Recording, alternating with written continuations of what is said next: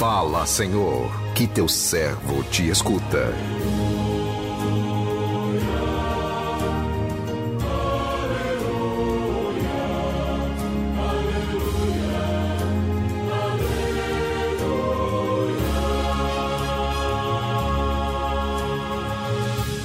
O Senhor esteja convosco, Ele está no meio de nós. Proclamação do Evangelho de Jesus Cristo, segundo Marcos. Glória a vós, Senhor. Naquele tempo, tendo Jesus e seus discípulos acabado de atravessar o mar da Galileia, chegaram a Genezaré e amarraram a barca. Logo que desceram da barca, as pessoas imediatamente reconheceram Jesus. Percorrendo toda aquela região, levavam os doentes deitados em suas camas para o lugar onde ouviam falar que Jesus estava. E nos povoados, cidades e campos aonde chegavam, colocavam os doentes nas praças e pediam-lhes para tocar ao menos a barra de sua veste. E todos quantos o tocavam ficavam curados. Palavra da salvação, glória a vós, Senhor.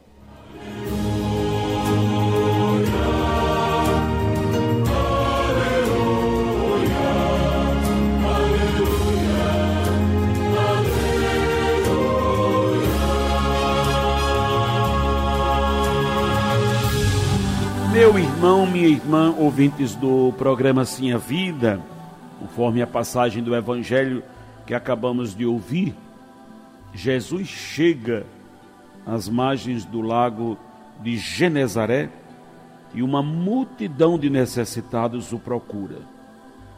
As pessoas que estão ali são carentes de algo essencial para a sua vida.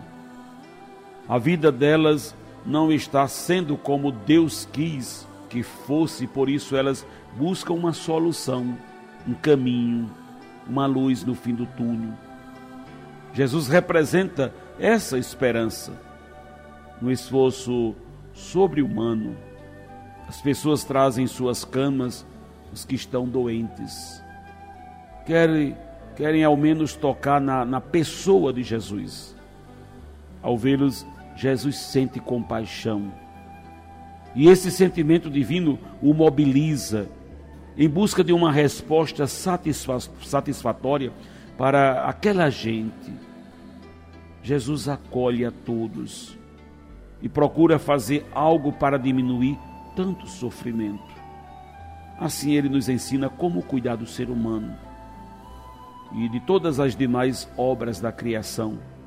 Mostra que, primeiramente, devemos socorrer a vida humana e depois o que está relacionado a ela Ser, ser discípulo de Jesus é se comprometer com toda a obra da criação, dando prioridade ao ser humano.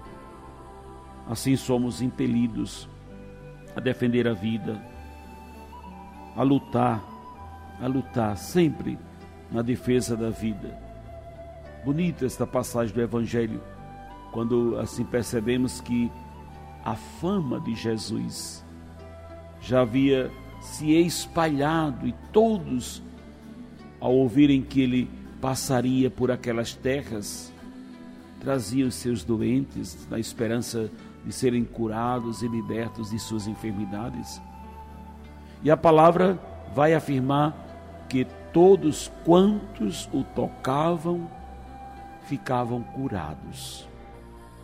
Jesus acolhia, curava todos que se aproximavam dele com fé. E não só naquele tempo, mas assim também hoje, no nosso tempo. O Senhor continua tocando e curando aqueles que se aproximam dele e tocam nele com fé. E Cristo continua agindo em nosso meio de modo admirável. Por meio dos sacramentos, buscar os sacramentos é repetir esse gesto de, de se colocar no caminho do Senhor, para tocar em suas vestes, para tocar no, seu, no Senhor e assim deixar com que o Senhor nos cure. É Jesus que passa mais uma vez pelo caminho da nossa existência através dos sacramentos, curando, nos libertando, não somente de enfermidades físicas, mas principalmente das enfermidades da nossa alma. Por isso, que todas as vezes em que nós nos aproximamos do sacramento, devemos nos aproximar com essa fé. A fé de que ali é o Senhor quem está agindo. É o Senhor quem está nos perdoando por meio do sacramento da penitência. Ali é o Senhor que está nos alimentando por meio do sacramento da Eucaristia. Ali é o Senhor que está nos curando por meio do sacramento da unção dos enfermos. É o Senhor que age por meio dos sacramentos. Por isso, meu irmão, minha irmã, todas as vezes que nos aproximamos do sacramento, nos aproximamos com essa fé.